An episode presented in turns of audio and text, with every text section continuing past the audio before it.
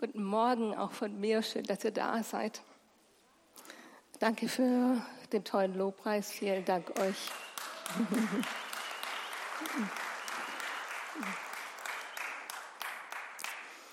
Mein Name ist Lea Weber. Ich bin verheiratet mit Nathanael. Den werdet ihr nachher beim Abendmahl auch noch zu Gesicht bekommen. Momentan leben wir mit vier Teenagerinnen unter einem Dach. Unsere drei Kinder, die sind 15, ähm, 17 und 19 Jahre alt und einer ukrainischen Bonustochter im Alter von 17 Jahren. Wir wohnen von hier aus gesehen so am entgegengesetzten Ende von Endersbach.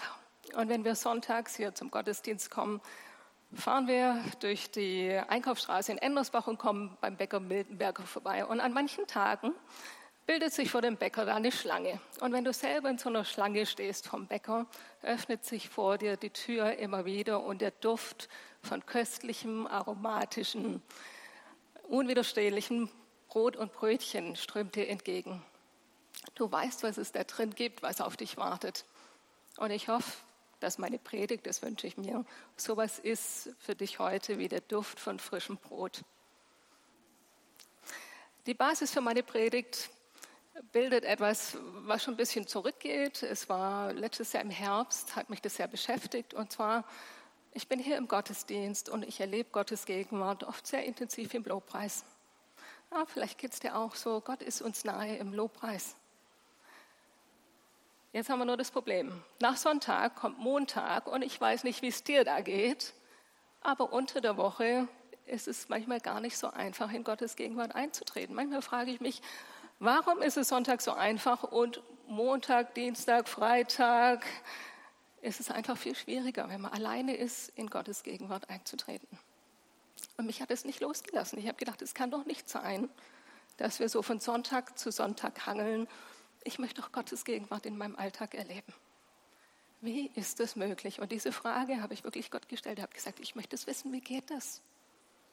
Und Gott hat mir eine Antwort gegeben in Form von einer Bibelstelle. Und zwar, der Mensch lebt nicht vom Brot allein, sondern von jedem Wort, das aus dem Munde Gottes kommt.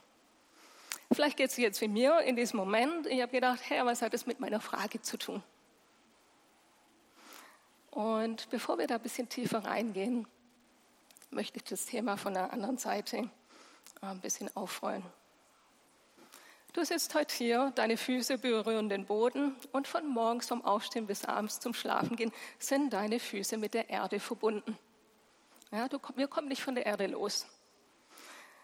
Wenn wir ins Flugzeug steigen, sind immer noch die Füße der Erde am nächsten und wir sind froh, wenn wir landen und wieder festen Boden unter den Füßen haben.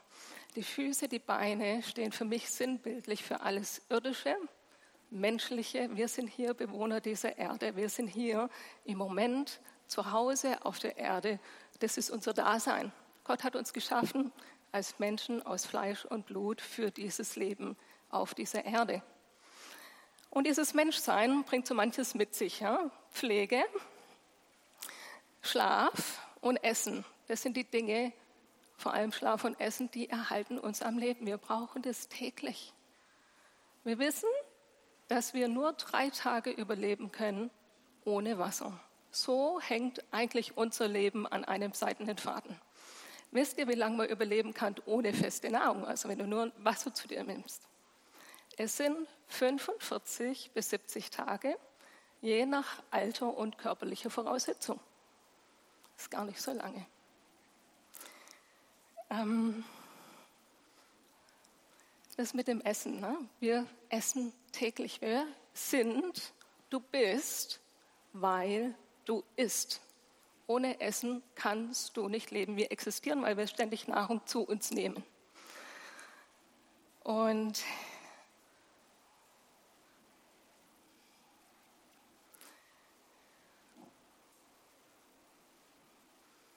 das macht uns als Menschen aus. Ich drücke es jetzt mal noch ein bisschen krasser aus. Ja? Ähm, unser menschliches Dasein Sorry, ich habe keinen Faden verloren. ähm, wir sind Menschen und wir sind irdisch. Gott hat uns auf diese Erde gesetzt und noch etwas krasser ausgedrückt. Von der Erde sind wir genommen und dahin gehen wir auch zurück. Gehen wir ein bisschen weiter. Unsere Körpermitte, der Bereich hier, das ist unser Sein. Das ist für mich da, wo, wo unsere Gefühle, unsere Gedanken, meine Persönlichkeit sitzt, mein Charakter, das, was mich als Person ausmacht. Da ist auch alles drin, was ja, die ähm, Leidenschaften, die Hobbys, das, was mir Spaß macht, das, was mir Freude macht, meine Seele, mein Herz, das macht mich als Person aus. Und wir haben diesen Begriff Seelenfutter.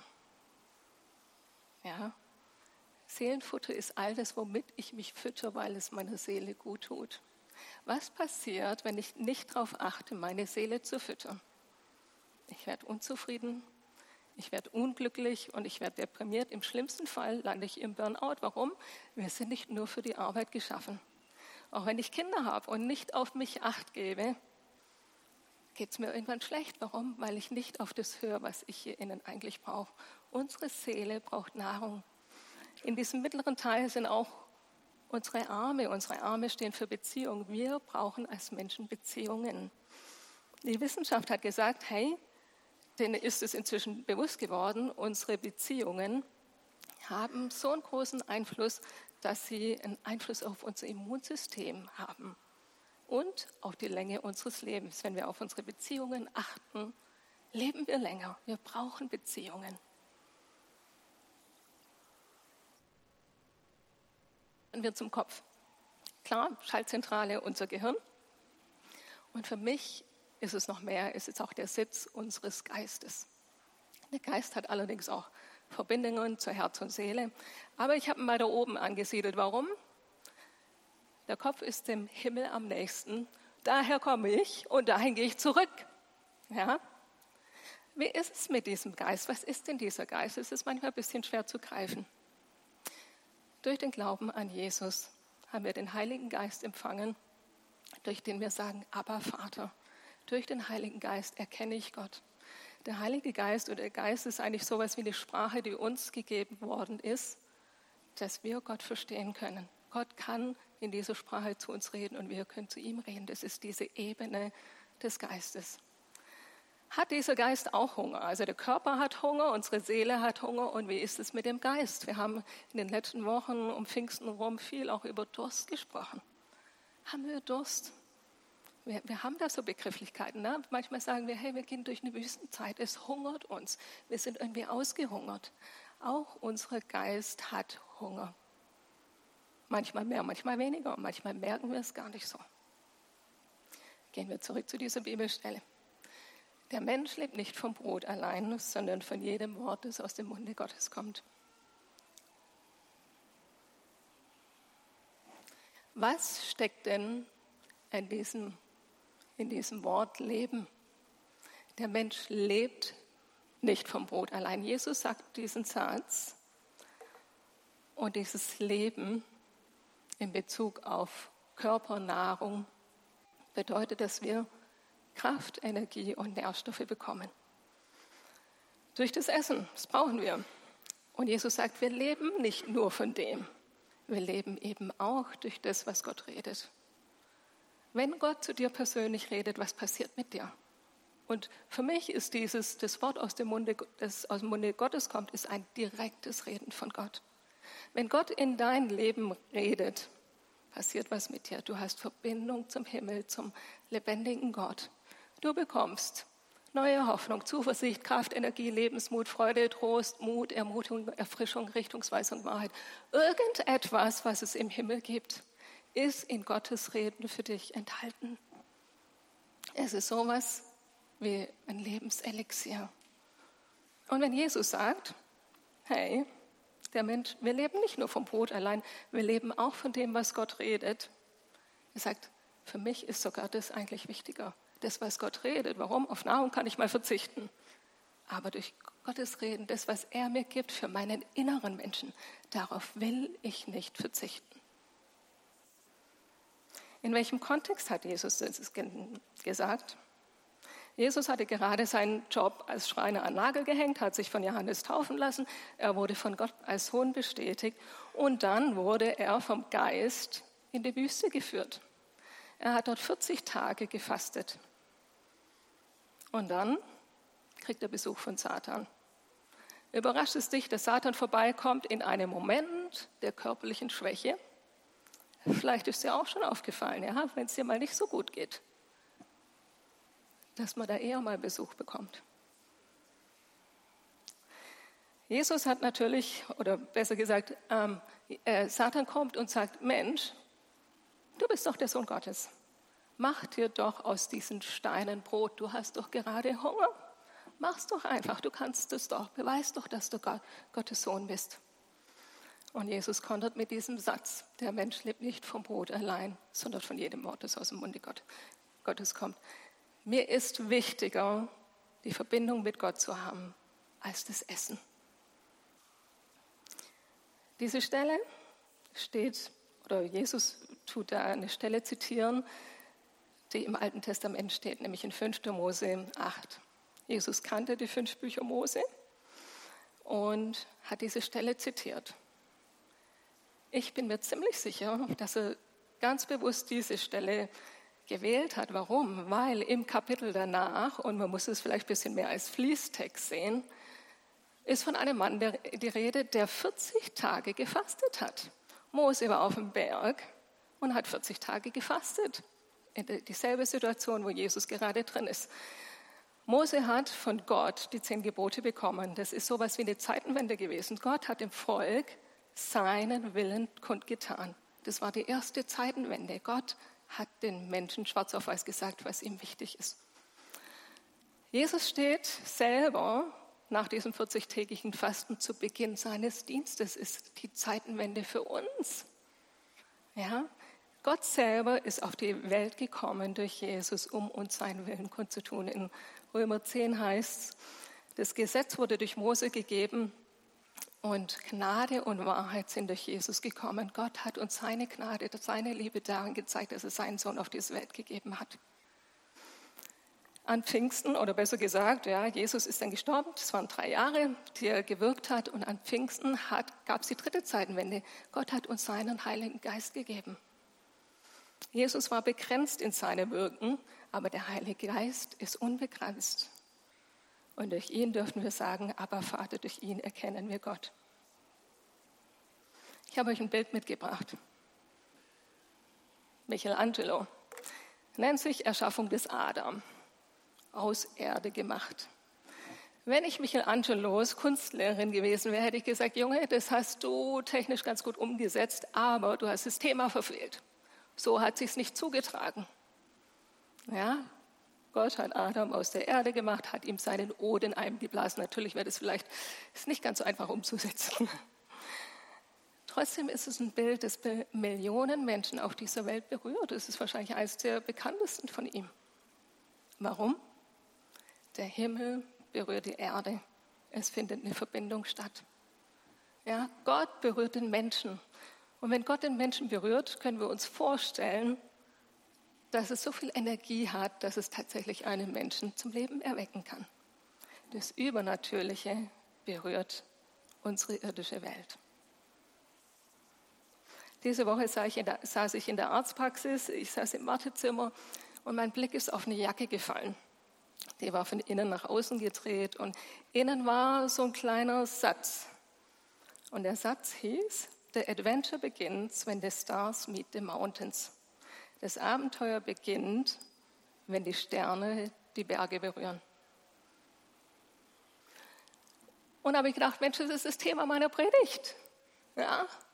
Das Abenteuer mit Gott beginnt dann, wenn der Himmel die Erde berührt. Gottes Reden ist, wenn Gott zu uns kommt und zu uns redet. Wir haben eine Berührung des Himmels.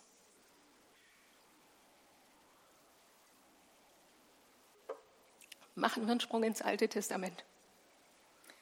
Mose war 40 Jahre mit dem Volk in der Wüste.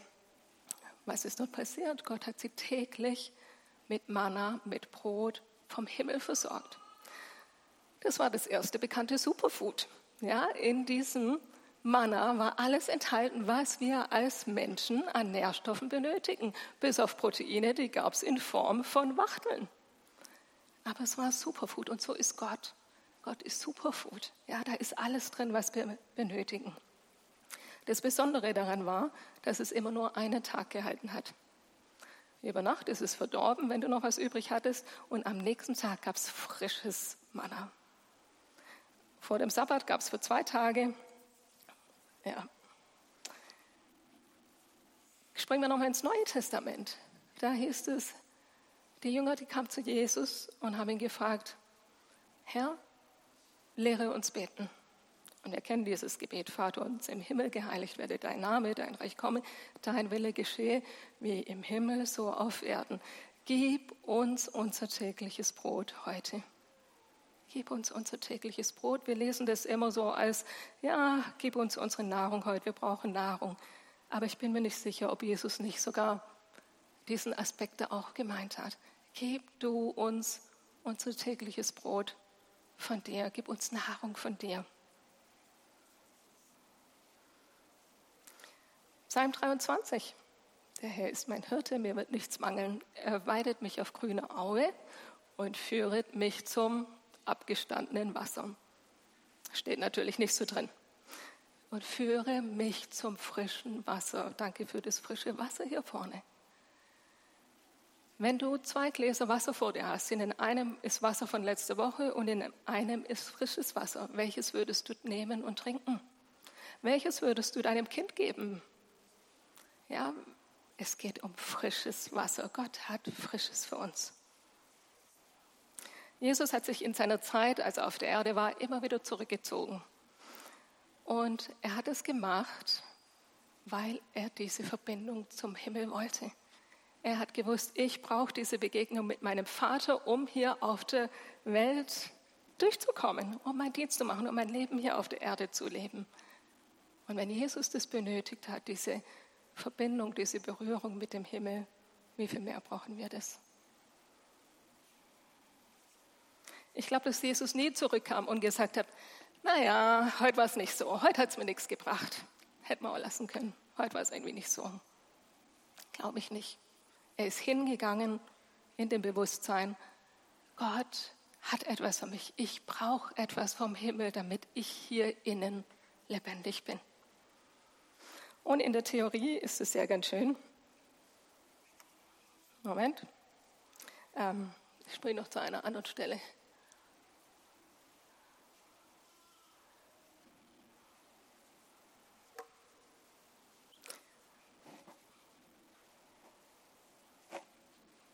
Ich habe so viele Gedanken, sorry, es geht so ums ein oder andere. Ich muss gucken, dass ich es schön in der Reihe habe hier. Johannes 4. Wir kennen die Geschichte, die Frau am Jakobsbrunnen. Und Jesus trifft diese Frau am Brunnen. Er bittet sie, ihm doch Wasser zu geben.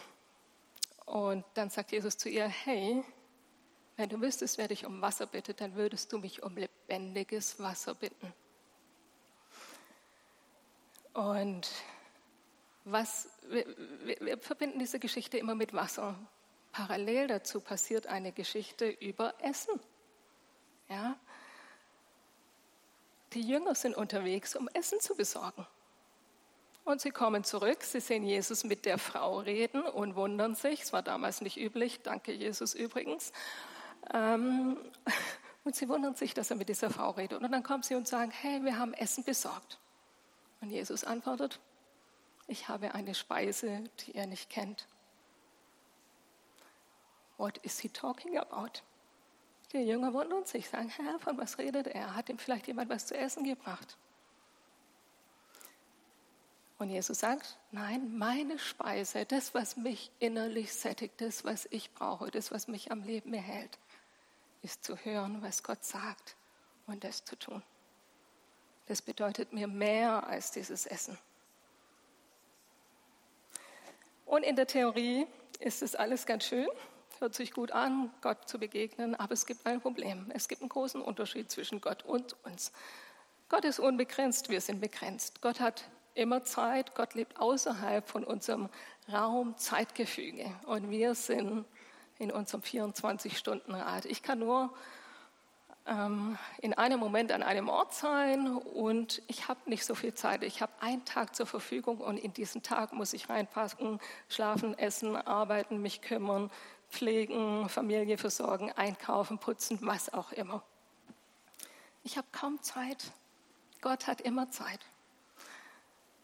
Du wirst nie von Gott hören, wenn du zu ihm kommst. Sorry, ich habe keine Zeit. Gott hat immer Zeit. Was er macht, ist, er wartet. Es liegt an uns, herauszutreten aus unserem Hamsterrad zu Gott hin. Gott drängt sich auch nicht auf. Oder hast du schon mal während der Arbeit, hat er dir auf die Schulter geklopft und sagt, komm, wir machen jetzt halbe Stunde was. Gott drängt sich nicht auf, er respektiert unser Leben. Er hat uns auch so geschaffen. Ja? Er weiß um unseren Alltag, um unsere Begrenztheit. Es liegt an uns herauszutreten und ein kleines Zeitfenster zu finden. Und ja, es schadet nicht dabei, alleine zu sein. Und dann denkt man immer, ja, aber es ist so schwierig im Alltag. Ich weiß gar nicht, wann ich das machen soll. Aber wir nehmen uns Zeit zum Essen wir nehmen uns sehr viel Zeit, unsere Seele zu füttern. Ja? Freitagabend, deine Seele weiß sofort, auf was sie Lust hat. Ein ganzes Wochenende verbringst du mit Dingen, die dir Freude machen. Wie ist es mit dieser Zeit für dein geistliches Leben? Ja? Übrigens ist es deinem Körper ziemlich egal, ob du Pizza, Spaghetti oder Brokkoli isst. Am Schluss erhält dich alles am Leben. Ja, deiner Seele ist es auch egal, ob du ein gutes Buch liest, dich mit Freunden triffst oder einen Film anschaust. Manchmal ne, als Ehepaar muss man sich einigen, was machen wir denn jetzt gemeinsam? Woran haben wir jetzt beide Freude? Es ist, wie gesagt, ein bisschen relevant, also unrelevant für die Seele. Und beim Geist ist es tatsächlich auch so. Es ist nicht ganz so relevant, mit was du deinen Geist fütterst, solange es was mit dem Himmel zu tun hat.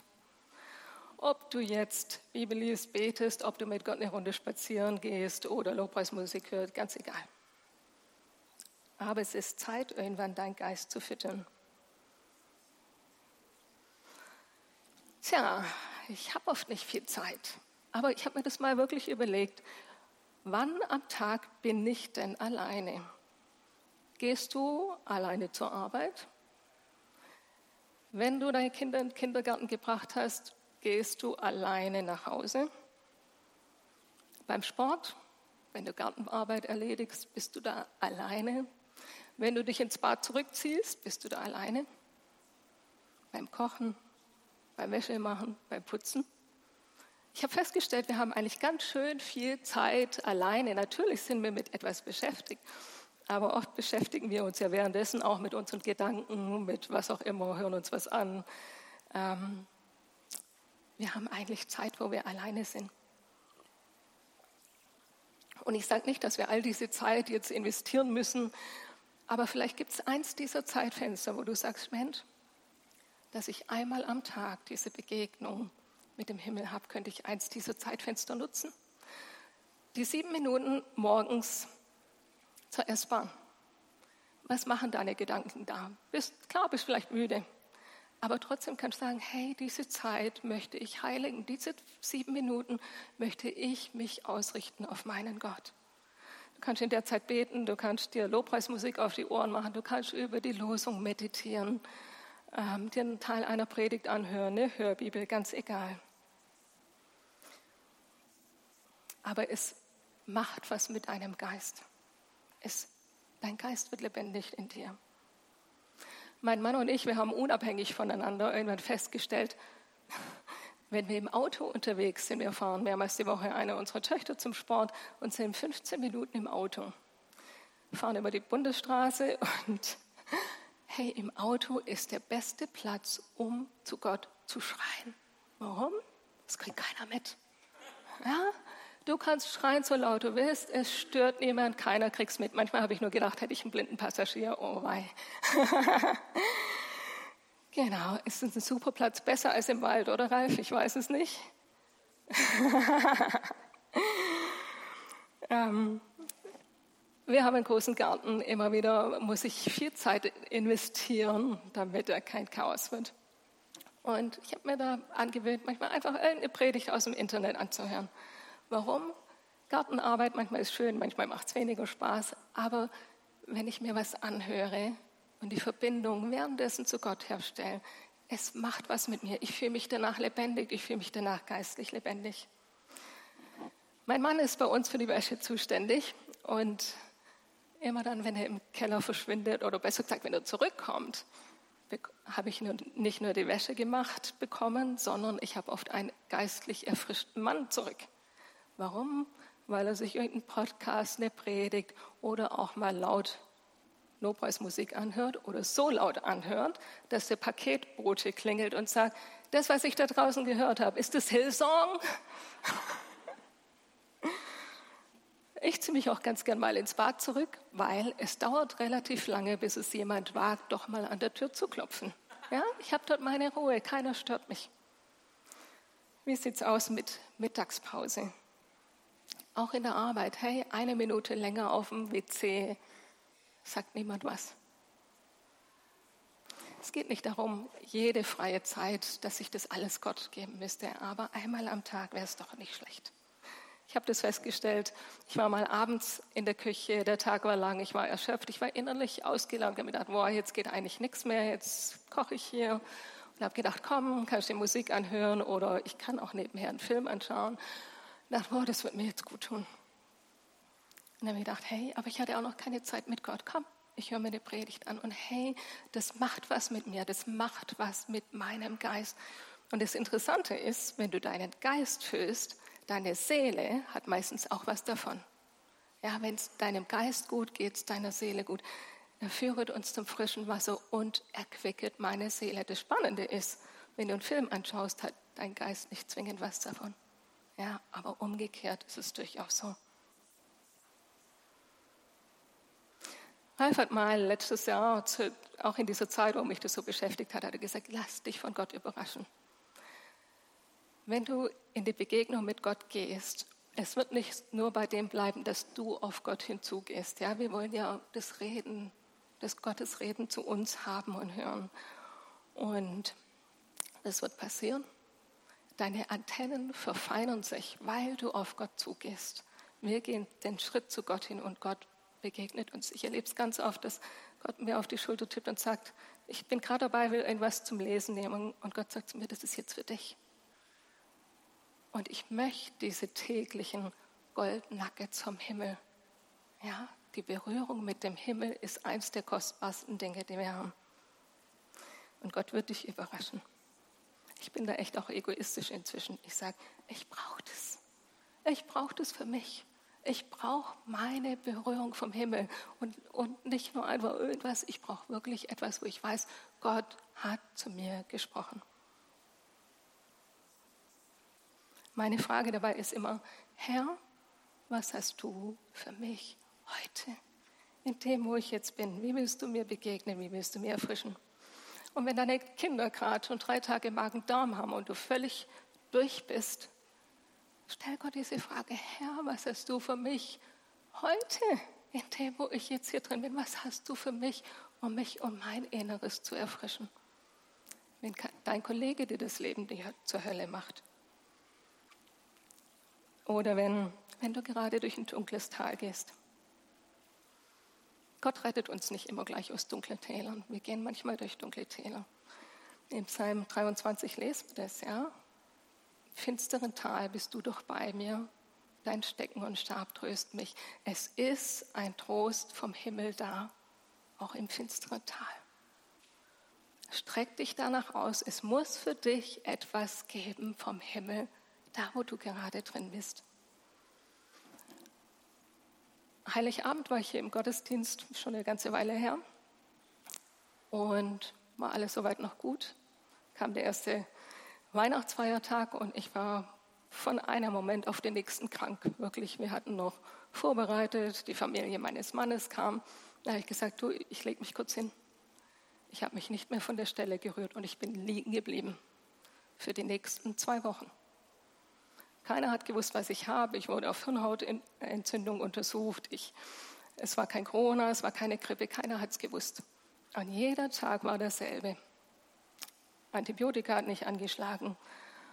Und ich war so krank, dass ich nichts gemacht habe. Ich habe mir nichts angeguckt, ich habe nichts gelesen. Ich lag da und habe vegetiert. Gegen Ende der Zeit habe ich irgendwann gesagt, hey, ich kann zwar nicht viel machen, aber ich schaffe es noch, eine Hand zum Himmel auszustrecken, mich zu Gott auszustrecken und sage, Herr, was hast du für mich? Habe auf meinem Handy bei YouTube einfach irgendein Lobpreislied mir rausgezappt, habe mir das angehört. All my life you have been faithful, all my life you have been good, so good. Mein ganzes Leben warst du treu, Herr. Mein ganzes Leben warst du gut, so gut. Es hatte mit mir und meinem Leben gerade nicht viel zu tun in der Situation, in der ich drin stand, aber es war die Wahrheit. Und auch wenn es körperlich nichts verändert hat, es hat aber in mir was verändert. In mir ist neues Leben gekommen. Ich hab, bin geistlich aufgeblüht. Plötzlich war frisches Wasser in mir.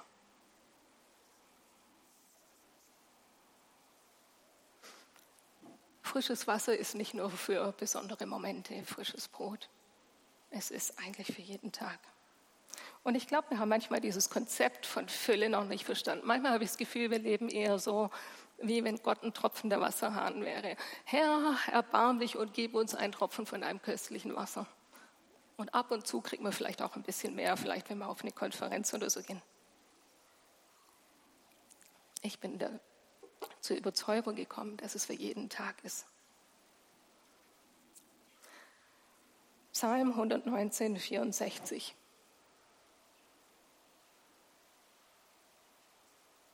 Ich freue mich über dein Wort wie jemand, der einen wertvollen Schatz findet. Ich habe das vorhin schon gesagt.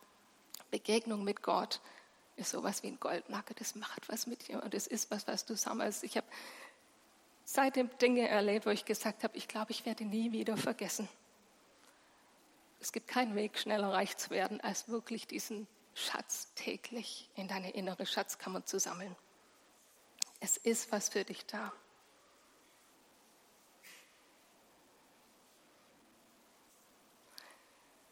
Johannes 6, das ist so auch schon fast das Ende.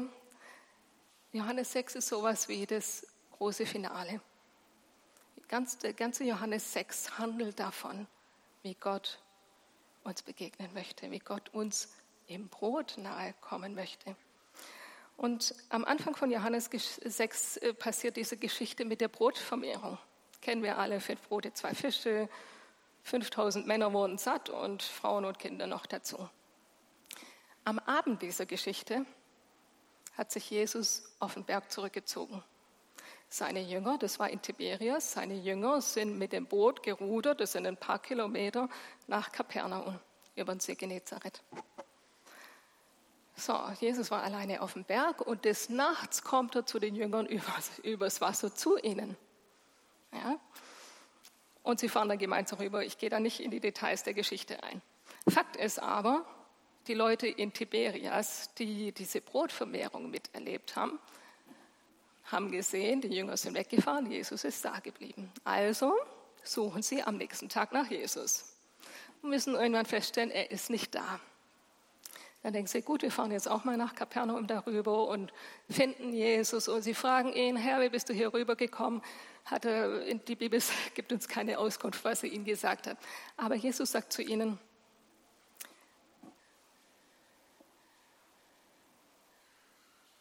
Genau, das ist die Stelle. Ich kann euch mit Sicherheit sagen, warum ihr mich sucht. Ihr sucht mich, weil ihr von den Broten gegessen habt und satt geworden seid.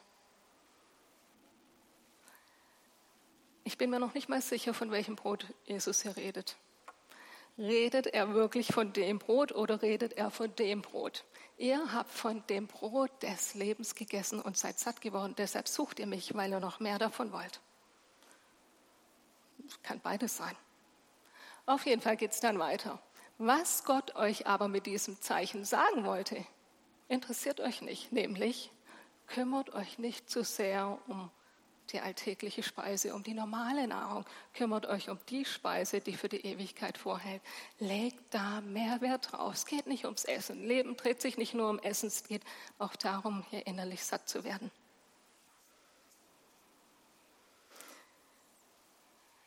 Es liegt an uns, zu Jesus zu kommen, um dieses Brot zu bitten, täglich etwas vom Himmel zu bekommen.